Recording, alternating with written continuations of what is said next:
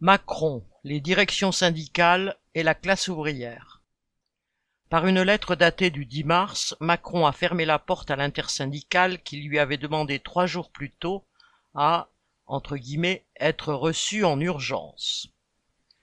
Le président persiste donc à faire passer son attaque sur les retraites sans chercher le consentement d'une partie des confédérations syndicales, comme le font habituellement les gouvernements afin que celles-ci pèsent ensuite de tout leur poids pour faire accepter les reculs aux travailleurs.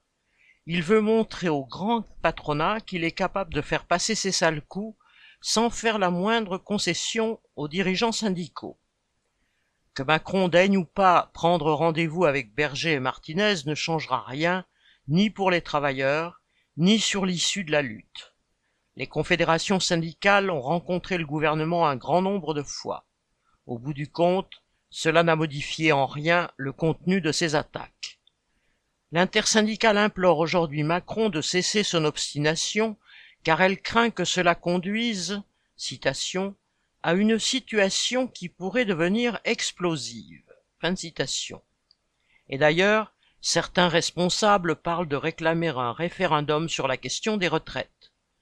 Cette proposition serait un piège, détournant les travailleurs du seul terrain où ils sont une force, le terrain de la lutte économique et sociale.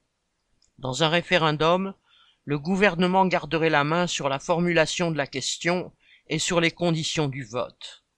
Les voix des travailleurs seraient mélangées avec celles de ceux qui vivent du travail des autres. Alors la seule voie pour gagner serait justement que la colère qui s'est emmagasinée depuis des années chez les travailleurs explose à la figure du gouvernement et du grand patronat. Avec son arrogance et son intransigeance, Macron a réussi à mobiliser plusieurs millions de travailleurs contre lui. Cela crée un climat qui fait évoluer les consciences et qui renforce les travailleurs dans leur conviction qu'il leur faut se battre pour défendre leurs intérêts comme on le voit avec la multiplication des grèves sur les salaires. Bien plus que d'hypothétiques réunions entre dirigeants syndicaux et Macron, c'est ce réveil de la combativité et de la conscience des travailleurs qui sera déterminant.